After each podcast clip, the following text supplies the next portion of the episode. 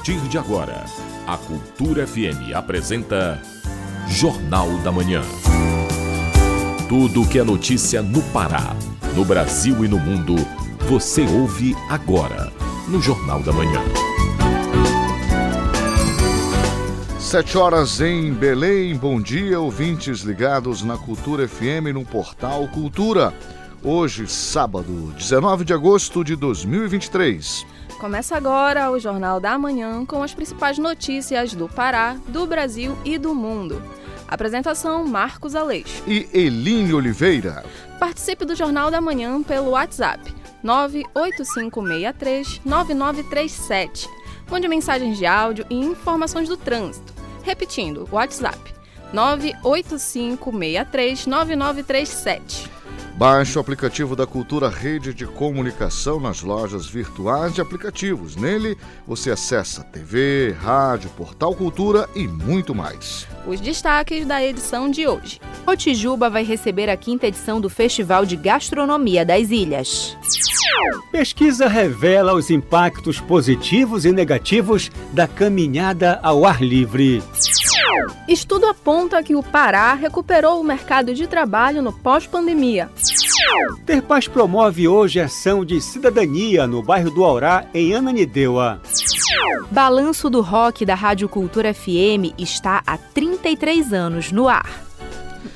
E tem também as notícias do esporte. Fernando Diniz convoca a seleção brasileira para jogo em Belém. Remy e Paysandu entram em campo pela Série C. E ainda nesta edição. Forças Armadas de Segurança investigam o assassinato da líder quilombola Maria Bernadette Pacífico na Bahia. Variante Aeres da Covid-19 é confirmada pela primeira vez no Brasil.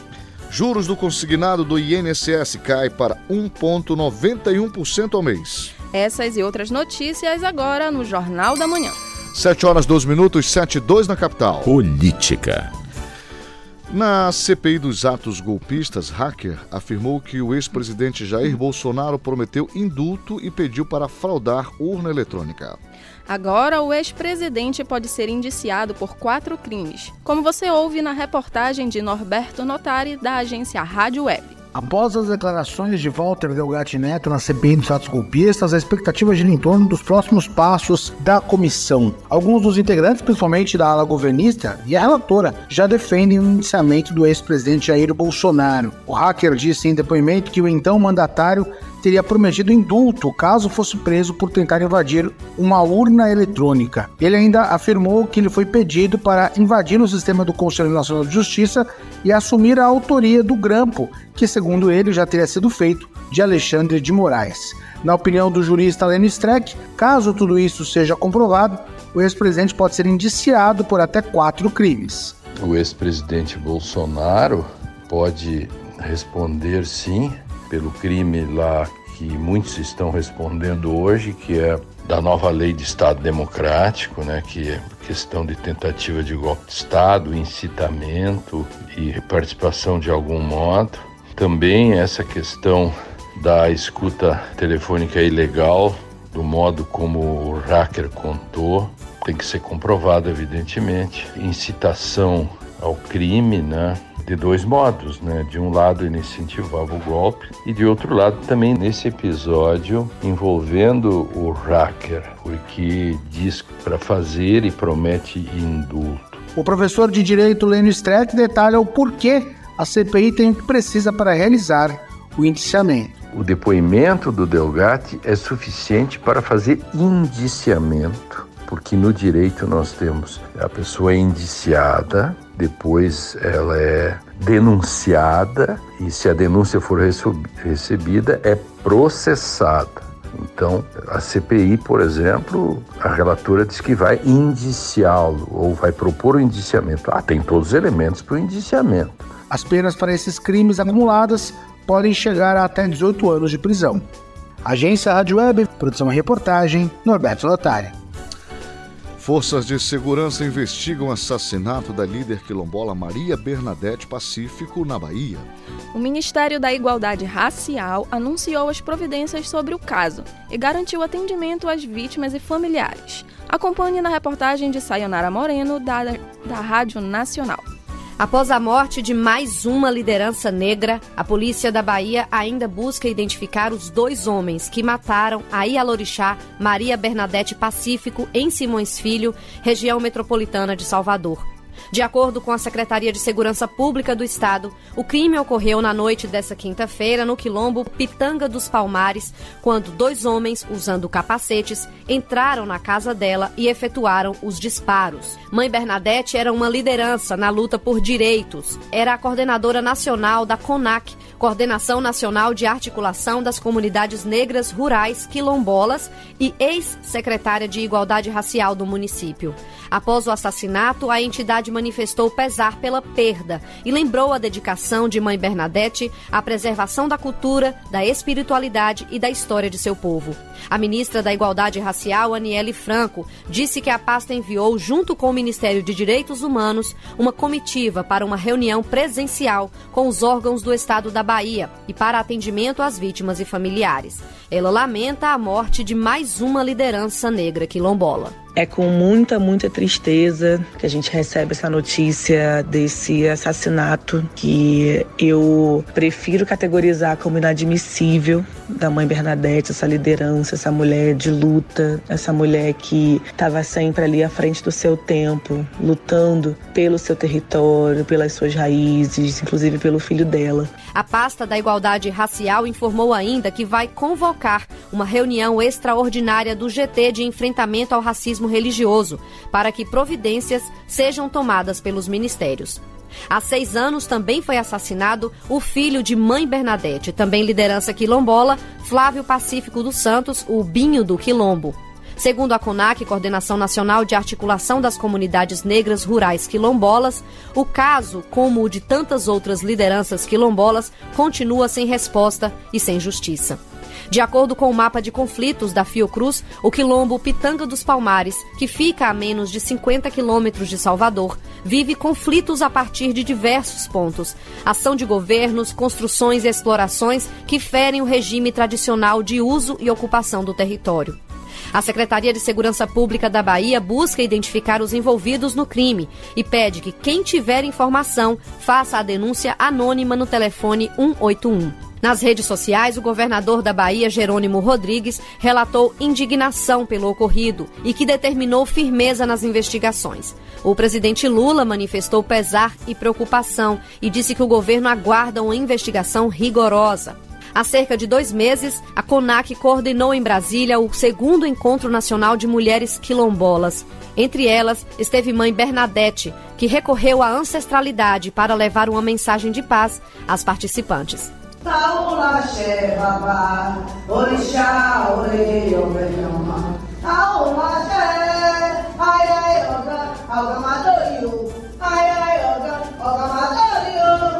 Paz para todos. Ao lamentar a morte dela, a CONAC diz: Mãe Bernadette, agora silenciada, era uma luz brilhante na luta contra a discriminação, o racismo e a marginalização. Da Rádio Nacional em Brasília, Sayonara Moreno. 7 horas 8 minutos, 7 e 8 na capital. Jornal da Manhã. Meio Ambiente e Sustentabilidade. Secretaria Municipal de Meio Ambiente faz alerta para procedimentos irregulares de podas em árvores. Se não for feito de maneira adequada, os procedimentos podem gerar multas e danos ambientais. A reportagem é de Marcos Aleixo. Uma fiscalização realizada pela Secretaria Municipal de Meio Ambiente SEMA constatou a poda irregular de 10 árvores ao longo da Rua da Mata, no bairro da Marambaia. Além desses cortes sem autorização, os galhos e folhas foram descartados no canteiro central da rua. Os técnicos da SEMA vão notificar os autores e mandantes dos crimes. O Plano Municipal de Arborização Urbana de Belém considera crime ambiental suprimir, destruir e danificar, lesar ou maltratar, de qualquer modo, árvores e arbustos localizados em áreas públicas. Os valores das multas variam de 50 reais a 50 milhões de reais, dependendo da espécie, idade e tamanho do vegetal. O diretor de controle ambiental da SEMA, Antônio Cunha Neto, dá mais informações. A SEMA recebeu denúncias é, de poda irregular de vegetais realizado por moradores na Rua da Mata, na Marambaia é, e logicamente feitas sem as técnicas devidas para conservar o bem-estar do vegetal. As denúncias que chegam a, até o Departamento de Controle Ambiental, seja via e-mail ou protocoladas é, na sede da SEMA, na Quintino Bocaiúva, é, nós imediatamente procuramos enviar uma equipe para verificar é, o que é está acontecendo, né? É, e dessa vez não foi diferente. Encaminhamos a equipe e ao chegar lá constatamos né, as podas feitas de forma irregular. Entre os casos encontrados na Marambaia estão cortes feitos com facão em uma mangueira espécie tombada com patrimônio histórico. Segundo a lei do patrimônio, a poda de uma castanheira em frente a um residencial, onde apenas os galhos do lado do condomínio foram retirados, deixando o vegetal desequilibrado. Quando a poda ou corte do vegetal é feito de forma inadequada, há riscos de ocasionar deficiência no desenvolvimento estrutural da árvore, o que aumenta o risco de queda. O serviço de poda deve ser solicitado diretamente na Secretaria de Meio Ambiente. O diretor de controle ambiental da SEMA, Antônio Cunha Neto, faz algumas recomendações em hipótese alguma, seja é, em via pública ou seja no quintal do, do munícipe, é, pode ser feita a poda ou a supressão vegetal. Entre em contato com a SEMA, que nós estaremos orientando no sentido de encaminhar a, essa poda da forma correta, né? de encaminhar a equipe para que seja feita da forma correta e segura. Diariamente, a SEMA realiza podas nas árvores por toda Belém, o que inclui os distritos. São feitas podas de limpeza, correção de ramos, redução de copa, poda de formação e poda de livramento de fachada. Para denunciar alguma irregularidade, basta entrar em contato com o Centro Integrado de Operações CIOP, pelo número 190 ou pelo e-mail denunciameioambiente.sema.pmb.pa.gov.br. Marcos Aleixo para o Jornal da Manhã. Ação Ter Paz itinerante chega logo mais no bairro do Aurá, em Ananindeua. Serviços de saúde e cidadania vão estar disponíveis ao público. Confira com Marcelo Alencar. Até logo mais a uma da tarde, os moradores do bairro do Aurá, em Ananindeua, vão participar de mais uma ação promovida pelo programa Territórios pela Paz Ter Paz. As famílias vão receber serviços de clínica médica, ginecologia e exames.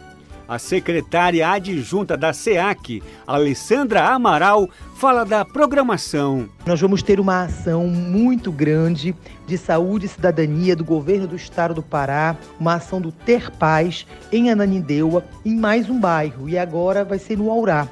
Vai ser esse sábado, dia 19 de agosto, na passagem 27 de outubro, em frente à UPA Carlos Marighella.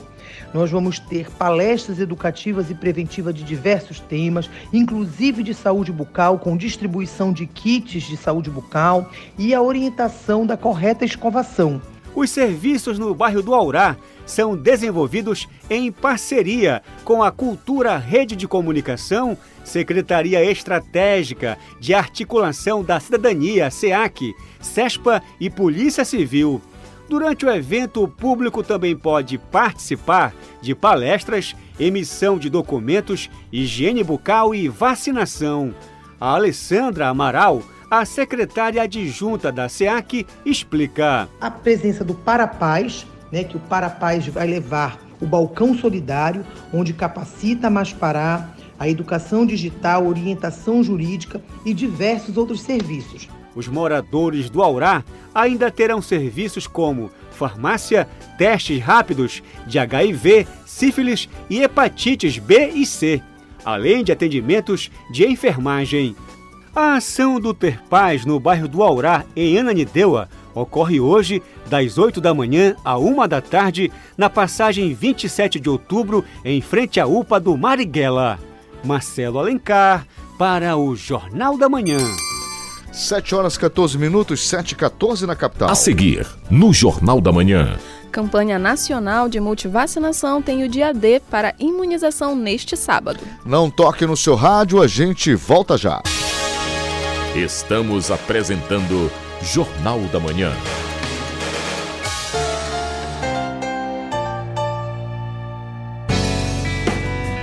Uma sociedade mais justa se constrói com mais participação feminina em todos os espaços. Para combater a desigualdade e apoiar as mulheres nessa luta, precisamos da união de todos. Apoie esta causa. Incentive o protagonismo e as escolhas. Defenda a independência econômica, sexual e emocional da mulher. Toda mulher merece o reconhecimento do poder que tem de transformar a sociedade para melhor. Cultura, rede de comunicação.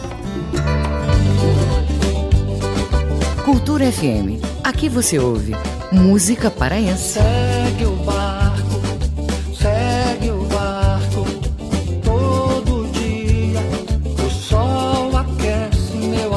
Música brasileira. A vida passa, eu telefono e você já não atende mais. Cultura FM 93,7. Clube do Samba, a Confraria dos Bambas, sábado ao meio-dia. Olá, ouvinte da Rádio Cultura. Eu sou a Lurdinha Bezerra. Sábado de meio-dia às duas, na 93,7, tem Clube do Samba, com agenda, lançamentos, notícia do samba paraense, notícias do samba nacional, lançamentos, carnaval, muitas novidades. Sábado de meio-dia às duas, na 93,7, tem Clube do Samba. Aguardo vocês!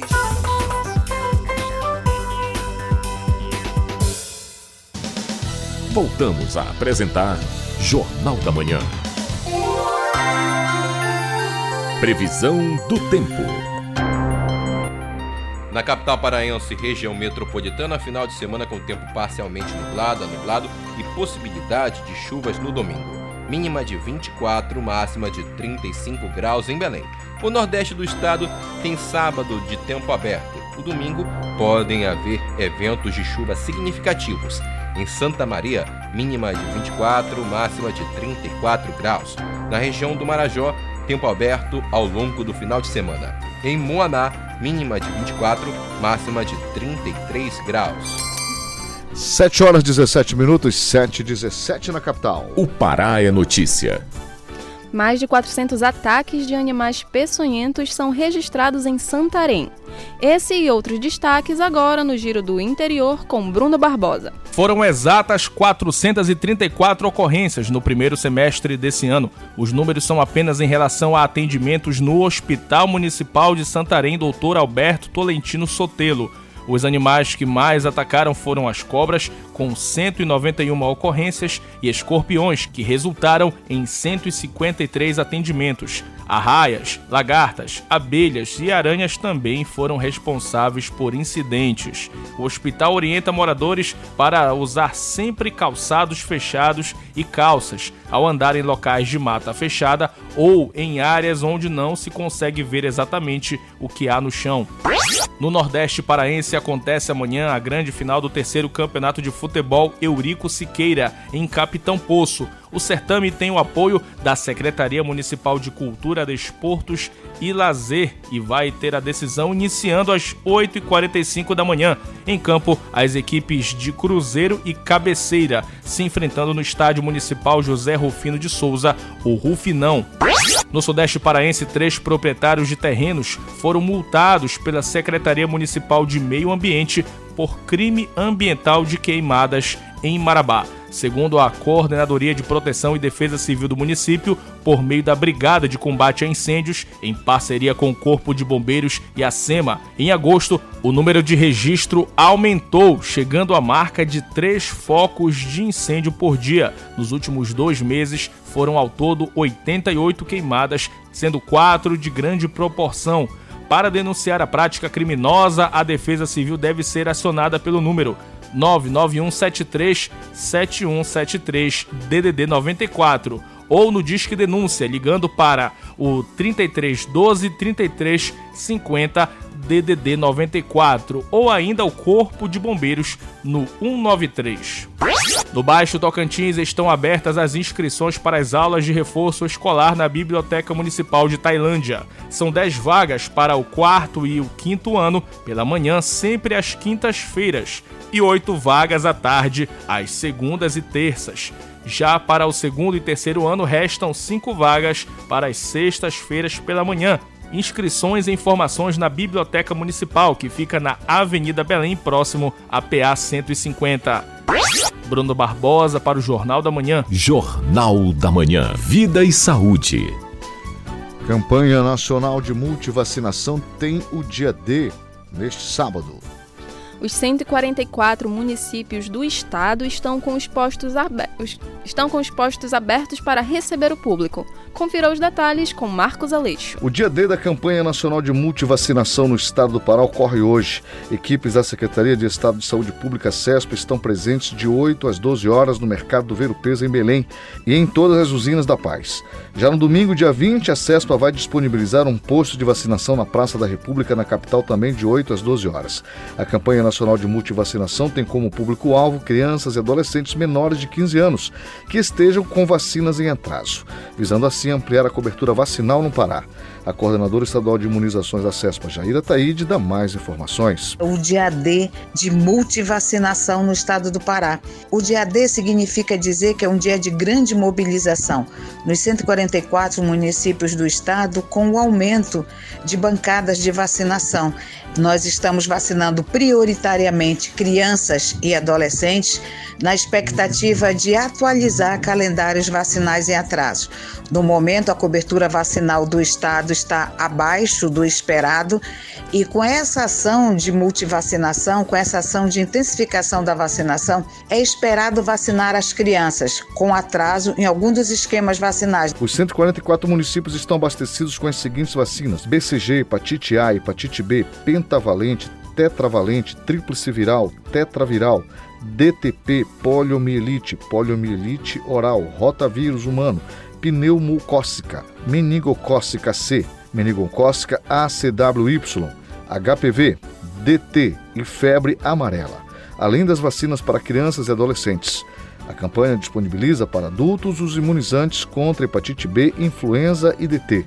A coordenadora estadual de imunizações da CESPA, Jaira Taíde, fala sobre as vacinas que estão disponíveis. Então, essas vacinas todas estão sendo ofertadas nos postos de vacinação para resgatar a cobertura vacinal de crianças e adolescentes. Marcos Aleixo para o Jornal da Manhã. Estudo aponta que caminhar pode trazer benefícios à saúde, viu, Eline?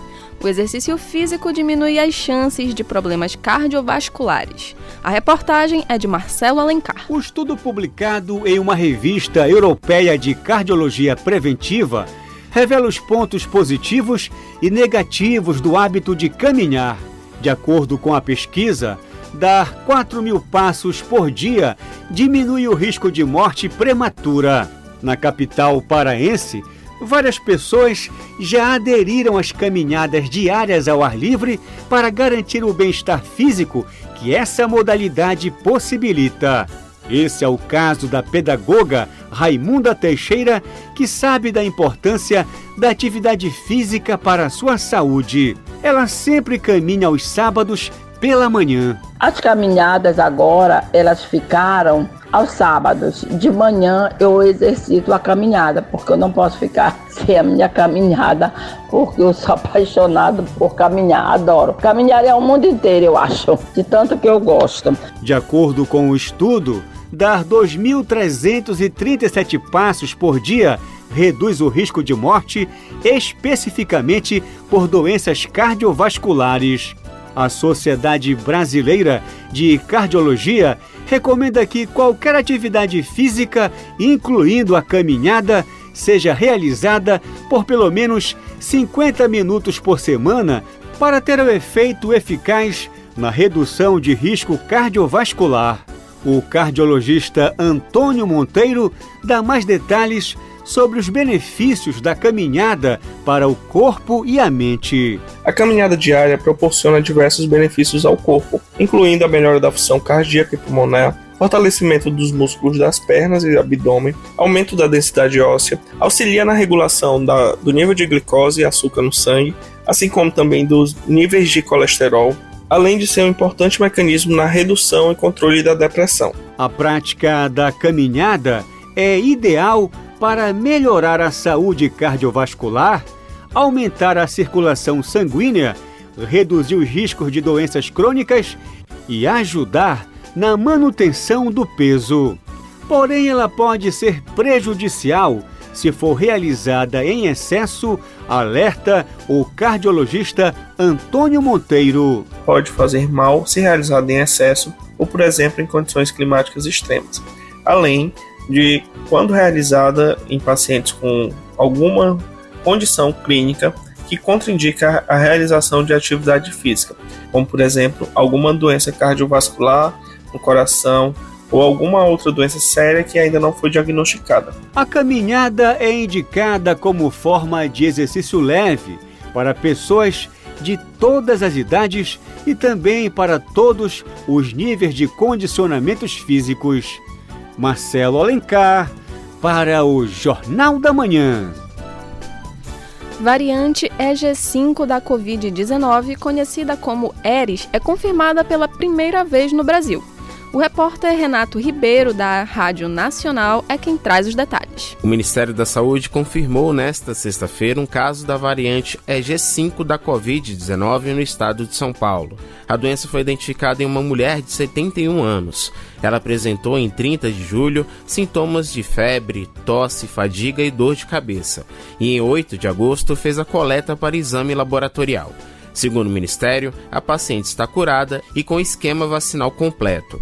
A pasta informou ainda manter contato permanente com a Organização Pan-Americana da Saúde e a Organização Mundial da Saúde. Conhecida popularmente por Eris, a EG5 é uma subvariante da Omicron e foi registrada em ao menos 51 países, de acordo com a Organização Mundial da Saúde. A secretária de Vigilância em Saúde e Ambiente do Ministério da Saúde, Etel Maciel, disse que a pasta monitora o cenário internacional e que as vacinas protegem contra essa variante. Nesse momento, nós ainda não temos informações de que essa nova variante possa ter algum impacto nas nossas vacinas, como um aumento de gravidade da doença. Estamos acompanhando as evidências científicas para que possamos aí modelar as nossas orientações. As informações que nós temos é que as nossas vacinas ainda protegem contra essa nova variante. Nós não temos evidência ao contrário. Segundo o vice-presidente da Sociedade Brasileira de Imunizações, Renato Kifuri,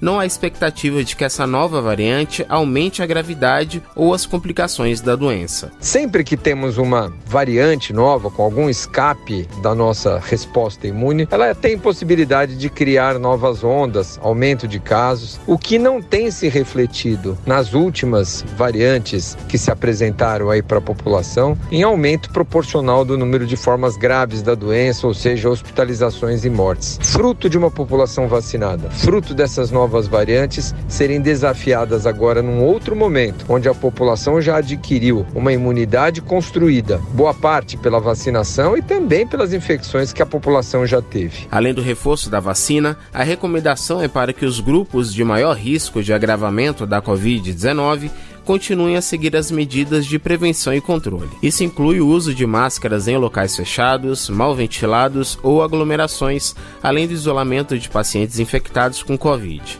A medida vale também para pessoas com sintomas gripais. Da Rádio Nacional, em Brasília, Renato Ribeiro.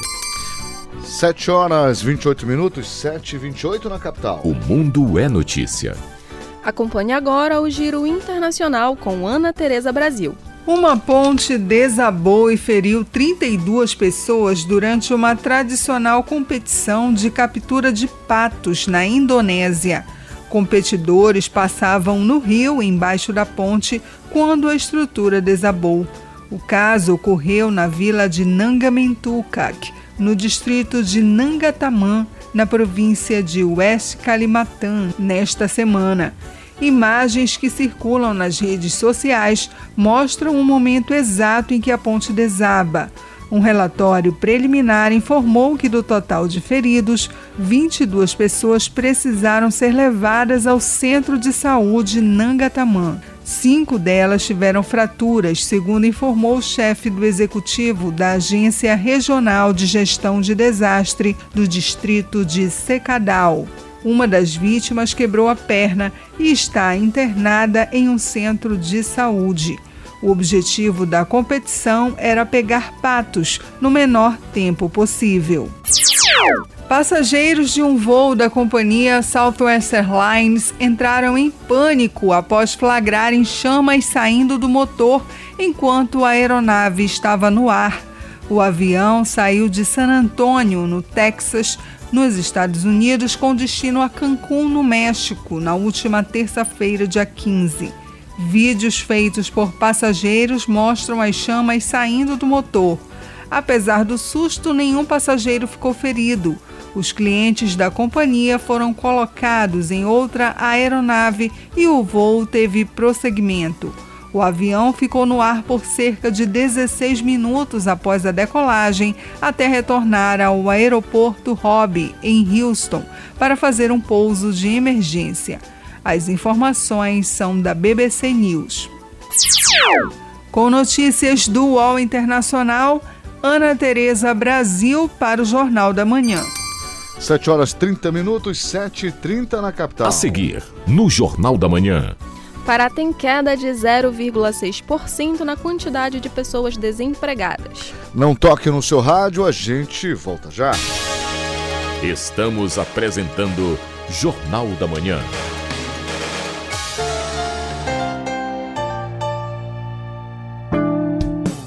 Colégio Santo Antônio, há 145 anos conectando histórias e educando para a vida. Venha conhecer nossa formação de excelência no coração de Belém. Há mais de um século, olhando para o futuro e construindo um presente pautado em valores e princípios humanos e cristãos.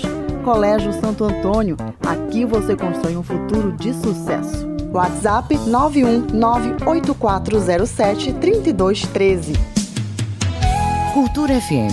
Aqui você ouve música paraense. Sei que quando eu me for, você vai chorar. Porque eu vou para sempre pra não mais voltar. Música brasileira. Me dê um pouco de atenção.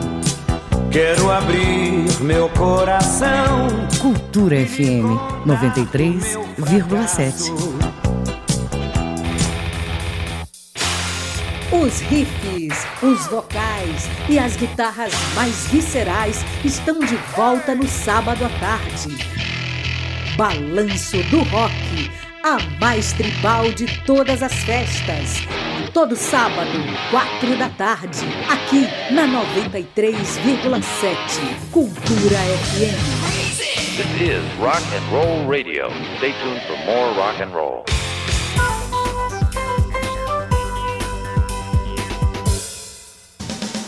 Voltamos a apresentar Jornal da Manhã. Tábua de Marés. Em Belém, a maré está seca. Maré alta ao meio-dia e 20 minutos e maré baixa às 7h50 da noite. Em Salinas, nordeste do estado, maré alta às 8h40 da manhã. Maré baixa às 3h40 da tarde e maré cheia às 9h20 da noite. E na ilha de Mosqueiro, maré seca neste momento. Maré alta às 11h50 da manhã e maré baixa às 7 da noite. 7 horas 33 minutos, 7h33 na capital. Esporte. Agora as informações do esporte com Felipe Campos. O técnico Fernando Diniz convocou a seleção brasileira que vem a Belém para enfrentar a Bolívia no dia 8 de setembro no Novo Mangueirão. A convocação foi feita na tarde desta sexta-feira e a lista conta com Alisson, Bento e Ederson e Ederson para o gol. Os laterais são Wanderson, Danilo, Renan Lodge e Caio Henrique. Gabriel Magalhães, Nino, Marquinhos e Ibanez são os zagueiros. Os meio-campistas são André, Bruno Guimarães, Casemiro, Rafael Veiga e Joelinton. Por último, os atacantes são Anthony, Gabriel Martinelli, Matheus Cunha, Neymar, Richarlison, Rodrigo e Vinícius Júnior. Lembrando que o jogo é pelas eliminatórias para a Copa do Mundo e a bola vai rolar às 9h45 da noite de sexta-feira. O Clube do Remo entra em campo neste domingo, às 4 horas da tarde, contra o CSA, fora de casa. Os azulinos vão reencontrar o técnico Marcelo Cabo, além de buscarem a vitória para acabar o fantasma do rebaixamento e manter vivo o sonho de classificação, como conta o atacante Renanzinho. A importância é sonhar ainda pela classificação, que ainda, enquanto tiver chance, a gente vai lutar. E caso não aconteça, é permanecer o Remo na Série C. Ah, você pode confiar 100%. A gente tem que entrar em campo e honrar a camisa do Remo.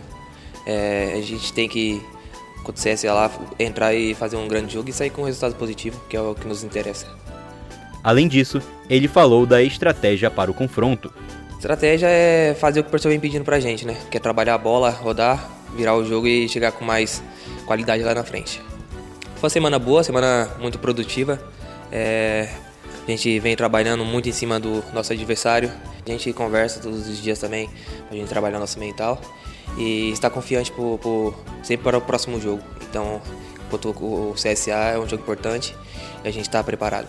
Na tabela de classificação, o Remo é o 15º colocado com 21 pontos, enquanto que o CSA está na décima colocação com 23.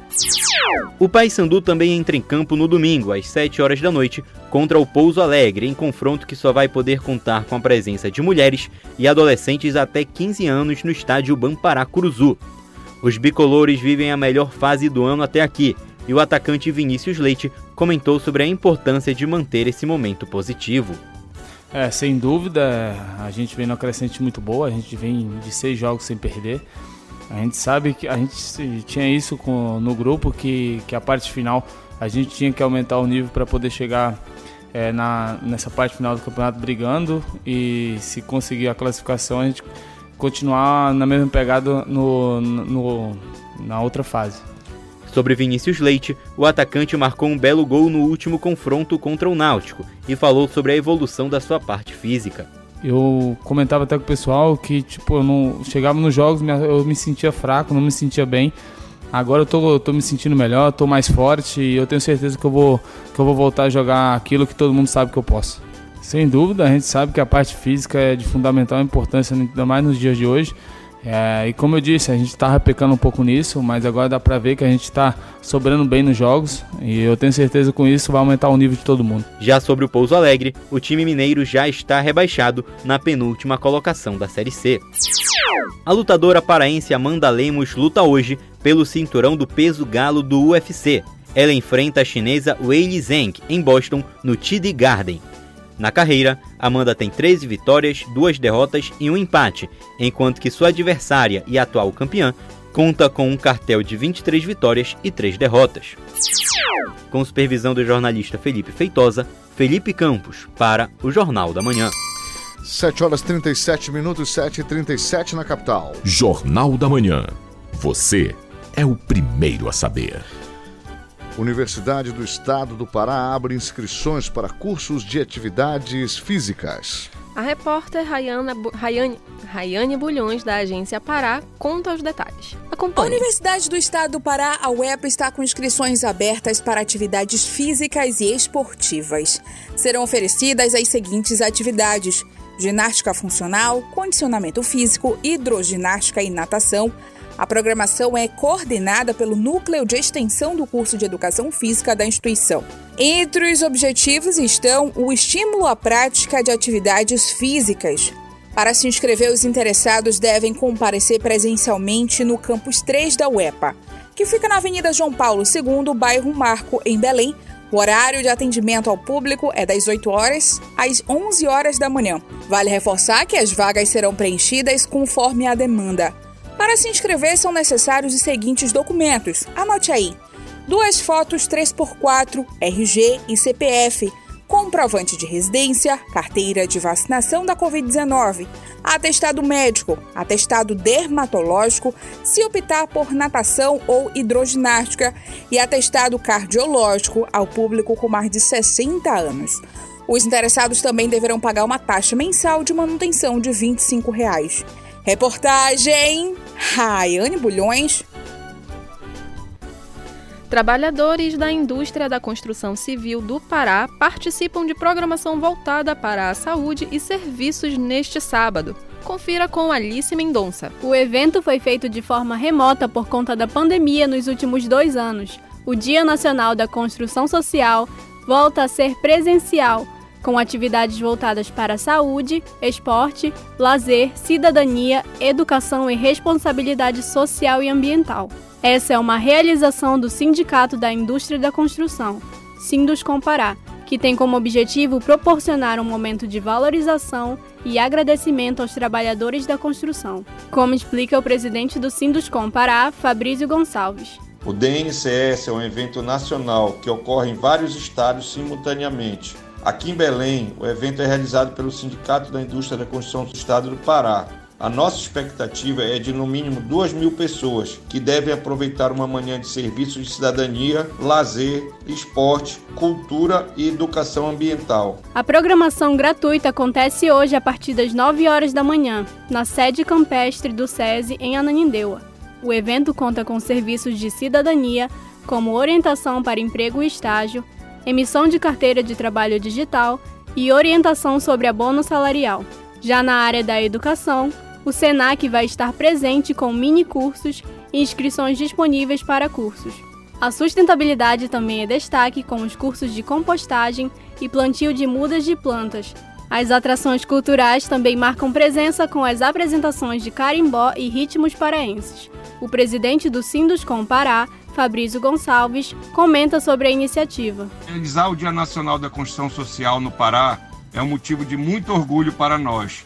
E agora, Poder fazer esse evento presencialmente novamente enche nossos corações de felicidade. Sabemos que os últimos anos não foram fáceis, então realizar o DNCS 2023 é a confirmação de que vencemos a pior época. A programação vai ser no SESI Ananindeua, na rodovia Mário Covas. Com supervisão do jornalista Felipe Feitosa, Alice Mendonça para o Jornal da Manhã. 7 horas 41 minutos, 7 e 41 na capital. Economia e finanças. Pará tem queda de 0,6% na quantidade de pessoas desempregadas. As informações são do DIEESE e do IBGE. Após um período conturbado com os impactos da pandemia em todo o mundo, o Brasil volta a recuperar o mercado de trabalho. De acordo com uma pesquisa feita pelo Diese Pará, a taxa de desemprego no país foi de 8% no segundo trimestre deste ano, cerca de 1% menor que no mesmo período do ano passado. No Pará, essa taxa representa cerca de 15 mil pessoas a mais inseridas no mercado de trabalho. O supervisor técnico do Diese Pará, Everson Costa, explica os dados. A expectativa é que nós possamos ter, com um diferencial para o estado do Pará, uma entrada ainda maior de pessoas por conta não só dos eventos que teremos e estruturas que serão feitas até a COP30, mas porque também o Estado já vinha numa crescente da geração de postos de trabalho. O resultado disso foi a diminuição da taxa de desemprego aqui no Pará, a diminuição também do número de desempregados, que agora gira em torno de 350 mil pessoas, ante as 400 mil que nós tínhamos, e a ampliação do mercado de trabalho, que agora ultrapassa os 3,7 milhões de pessoas ocupadas por todo o Pará. Ainda de acordo com o levantamento do DIEESE, o tipo de ocupação principal no Estado foi a condição de empregado, isto é, que engloba os setores privado ou público e trabalhadores domésticos, com ou sem carteira assinada, seguida da condição de trabalhador por conta própria, com ou sem CNPJ, com cerca de 2 milhões e 300 mil e 1 milhão e 100 mil pessoas, respectivamente. Everson Costa fala dos setores que mais empregaram neste período. É o destaque aqui para o setor de serviços que tem ajudado o Brasil e o Pará a recolocar mais pessoas nesse mercado, também ampliando novas possibilidades e com tudo isso fazendo com que até outros setores da economia possam também se envolver nesse processo. Estamos também no período de retomada de grandes obras públicas, é, empreendimentos que podem potencializar a geração de empregos no setor da construção civil, que por sua vez gera renda e com isso fortalece não só o serviço, mas também o comércio. Para além disso, o agronegócio tem também ajudado numa produção maior, numa ampliação dos seus mercados, a colocar mais gente nesse mercado. O Brasil ainda tem mais de 8 milhões de pessoas desempregadas, mas a expectativa é que o mercado de trabalho continue avançando com as festas de fim de ano e, no Pará, o tradicional Sírio de Nazaré, que aquecem o mercado consumidor e oferecem novas oportunidades de emprego. Com supervisão do jornalista Isidoro Calixto, Eline Oliveira para o Jornal da Manhã. Juros do consignado do INSS cai para 1,91% ao mês. Saiba mais na reportagem de Renato Ribeiro, da Rádio Nacional. Os juros para as futuras operações de crédito consignado para aposentados e pensionistas do INSS será de 1,91% ao mês. O novo teto foi aprovado pelo Conselho Nacional da Previdência Social nesta quinta-feira e é 0,06 ponto percentual menor que o antigo limite, que estava em vigor desde março. O teto dos juros para o cartão de crédito consignado também mudou.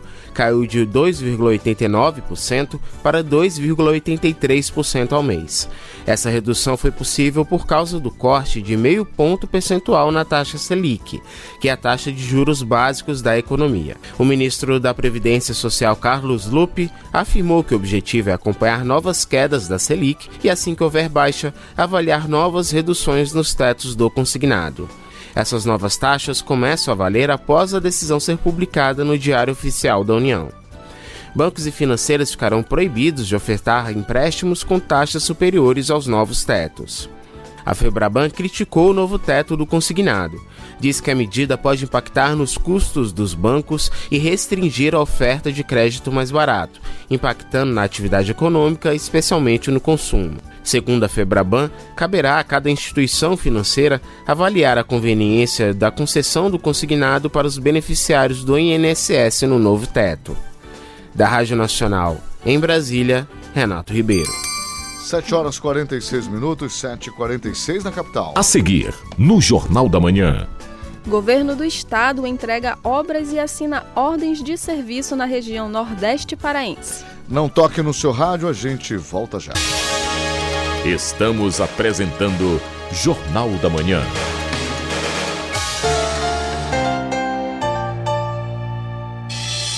Tua voz parece doce. Cultura FM. Aqui você ouve música paraense. É fatal, me perco de mim. Em mil devaneios fazendo assim, achando que um dia vais mudar. Música brasileira.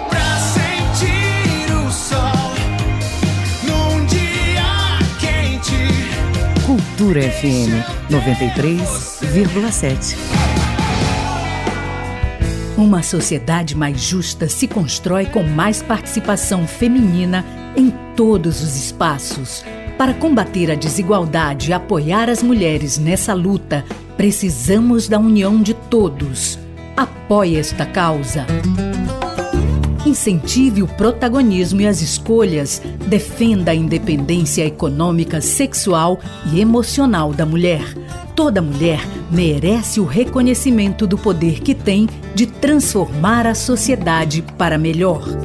Cultura, rede de comunicação.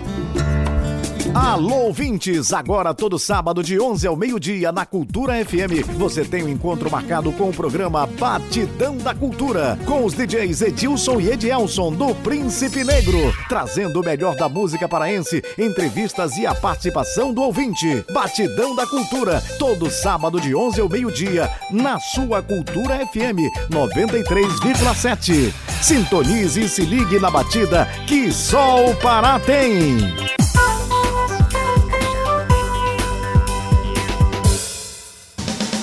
Voltamos a apresentar Jornal da Manhã. Previsão do tempo. No oeste paraense, tempo parcialmente nublado, sem chuvas no sábado. Domingo, podem haver precipitações em áreas isoladas. Em Almerim, mínima de 25, máxima de 34 graus. O sudoeste do estado tem tempo quente e aberto ao longo do final de semana. Em Trairão, mínima de 23, máxima de 36 graus. E o sudeste paraense tem baixo indicativo de chuvas no sábado. Domingo podem haver momentos de chuva na parte da noite. Em Água Azul do Norte, mínima de 24, máxima de 36 graus. 7 horas 48, 7 e 48 na capital. Jornal da Manhã. Informação na sua sintonia. Governo do estado entrega obras e assina ordens de serviço na região Nordeste paraense.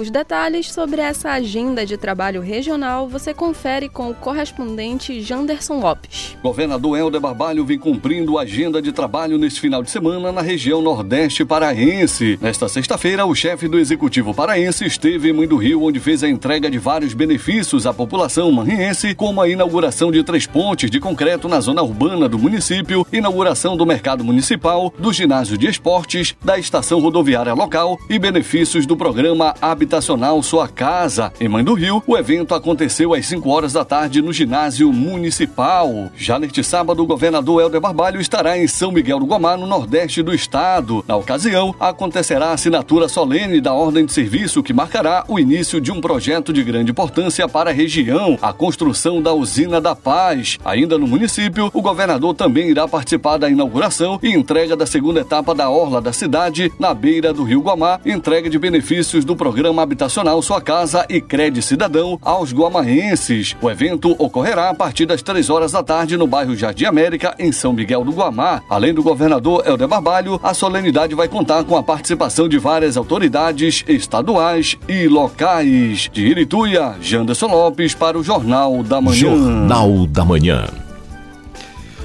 Especialistas apontam que a falha na distribuição muito bem. A falha na distribuição de energia pelo país demonstra a fragilidade do Sistema Nacional de Abastecimento. As informações sobre as possíveis causas do apagão que ocorreu no último dia 15 na reportagem de Alexandre Figueiredo, da agência Rádio Web. O apagão nacional ocorrido na terça-feira atingiu 25 estados e o Distrito Federal. A queda de energia do Sistema Interligado Nacional, o SIM, afetou mais de 29 milhões de unidades consumidoras e levantou debates sobre a sua capacidade. Professor associado do Instituto de Energia e Ambiente da Universidade de São Paulo, Célio Berma avalia que o episódio expôs fragilidades do sistema. O sistema elétrico brasileiro ele é extremamente concentrador. O operador nacional do sistema ele tem um conjunto de mecanismos que centralizam a gestão e o que aconteceu demonstra a ausência de capacidade de resposta. Então, sob o ponto de vista da dimensão territorial, o sistema integrado nacional ele é frágil, Berman destaca ainda que o melhor caminho para os consumidores brasileiros se prevenirem da dependência do sistema é utilizar fontes de energia intermitentes, como água, sol e vento, de maneira descentralizada. Nós não temos hoje no Brasil um sistema centralizado adequado que permita a gestão adequada das energias intermitentes. Isso significa e essa é a possibilidade que me parece mais vantajosa no nosso país, é da geração distribuída, da micro e pequena geração, como por exemplo a energia solar, que possibilitaria a complementação na oferta de energia de forma descentralizada, Nesta quarta-feira, o ministro de Minas e Energia, Alexandre Silveira, informou que a falha técnica que causou o apagão teve origem em uma linha de transmissão da Eletrobras, no Ceará. Apesar da declaração, o Operador Nacional do Sistema Elétrico, o ONS, já afirmou em nota que o relatório detalhado explicando todas as ocorrências que provocaram a pane deve ser apresentado em até 30 dias. Agência Rádio Web, produção e reportagem, Alexandre Figueiredo. Cotijuba vai receber a quinta edição do Festival de Gastronomia das Ilhas. O evento vai ocorrer nos dias 26 e 27 deste mês. Confira detalhes com a repórter Tamires Nicolau. O Festival de Gastronomia das Ilhas em Cotijuba vai contar com a participação de 15 estabelecimentos que vão disponibilizar um menu exclusivo para o evento ao preço individual de R$ 59,90, com direito à entrada, prato principal e sobremesa. O festival já ocorreu no Combu, Mosqueiro, Icoraci e Outeiro e reuniu cerca de 70 empreendedores, capacitando mais de 650 trabalhadores, gerando algo em torno de 3 mil empregos diretos e indiretos. Dados da Companhia de Desenvolvimento e Administração da Área Metropolitana de Belém, que realiza o evento, contabilizaram a participação de 50 mil pessoas durante as quatro edições do festival, com a movimentação de cerca de 4 milhões de reais. Em Cotijuba, o Festival de Gastronomia das Ilhas vai ocorrer nos dias 26 e 27 de agosto, de 11 da manhã às 4 da tarde. Tamires Nicolau, para o Jornal da Manhã. Muito bem, Meline, isso aqui é para ti, viu? O Balanço do Rock celebra 33 anos no ar no dia 21 de agosto. O programa da Rádio Cultura FM é destinado aos fãs do gênero musical. As informações com Tamires Nicolau. O programa Balanço do Rock da Rádio Cultura FM se tornou referência para o movimento desse estilo musical no Pará. Um dos mais antigos da grade da Rádio Cultura, o programa conta com atrações que incluem entrevistas, bandas locais e nacionais, além de agenda de shows. O diretor da Rádio Cultura FM, Marcelo Mendes, comenta a relevância da programação e destaca que o Balanço do Rock mantém a mesma essência ao longo desse desses 33 anos. Foi servir de espaço para as bandas de rock se apresentarem, trazerem novidades, surgirem para o cenário local e nacional, já que o programa também já foi exibido é, pela EBC em alguns momentos. Também ser um espaço de debate para a posição do rock enquanto gênero musical, desenvolver é, e estimular todo o surgimento de uma cena no estado do Pará e em Belém especificamente. Então foram várias mudanças, contudo, a essência do programa se manteve a mesma, que ser, ser de um espaço para os novos músicos e também para aqueles que já atuam né, no cenário musical é, oferecendo seus trabalhos. O Balanço do Rock também proporciona aos ouvintes as apresentações de grupos ao vivo. O espaço, além de gerar entretenimento, é vitrine para os artistas ligados ao gênero. O baixista da banda Alibi de Orfeu, Sidney Clautal, relembra algumas histórias quando participou do programa. A principal de todas é a emoção de ouvir a música da tua banda, a tua música autoral tocar pela primeira vez num programa de rádio. E essa emoção emoção quem me deu foi o Balanço do Rock. E a primeira música que eu ouvi tocar no Balanço do Rock foi Metal City, do DNA. E isso foi uma emoção indescritível. Para um garoto que tinha, sei lá, seus 19 anos, 18 anos, isso foi muito bacana.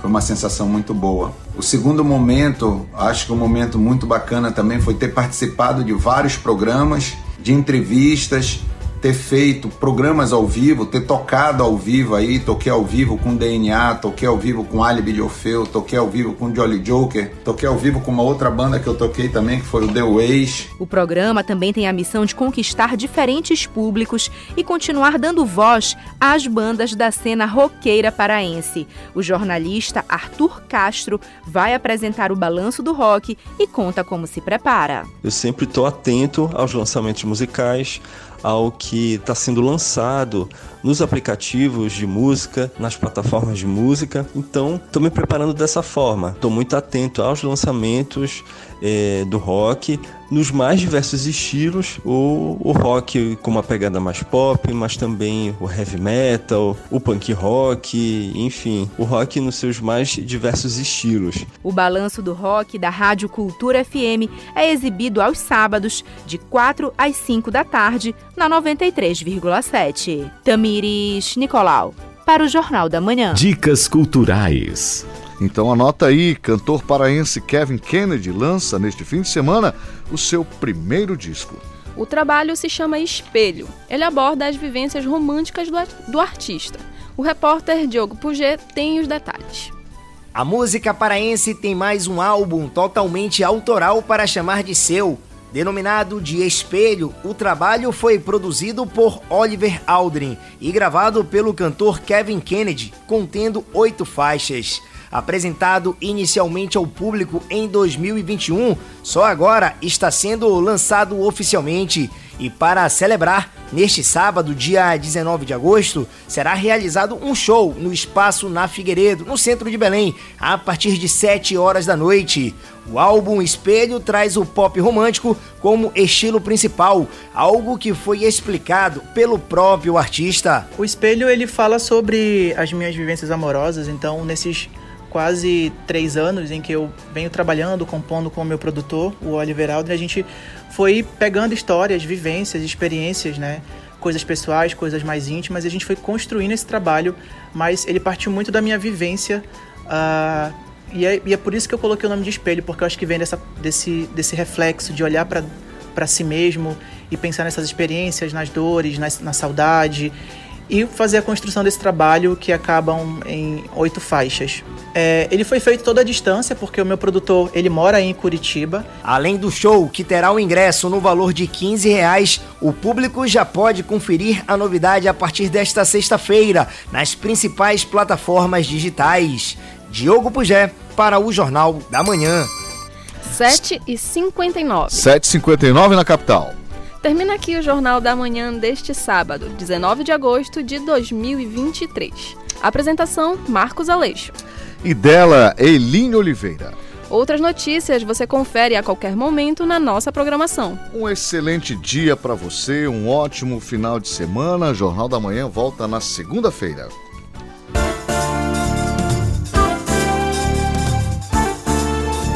A Cultura FM apresentou Jornal da Manhã uma produção da Central Cultura de Jornalismo.